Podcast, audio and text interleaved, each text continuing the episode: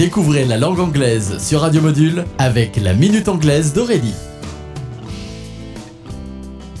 Hello everybody, je suis ravie de vous retrouver une nouvelle fois pour découvrir une expression anglaise. Today, je vous propose to beat around the bush. Mot à mot, to beat, battre, frapper, around the bush, autour du buisson.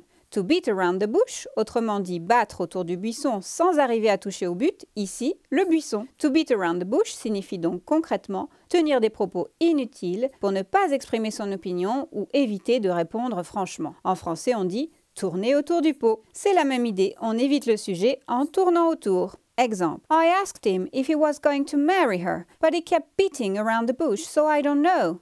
Je lui ai demandé s'il comptait l'épouser, mais il n'a fait que tourner autour du pot, donc je ne sais pas. That's it for today, so I'm not going to beat around the bush. Goodbye!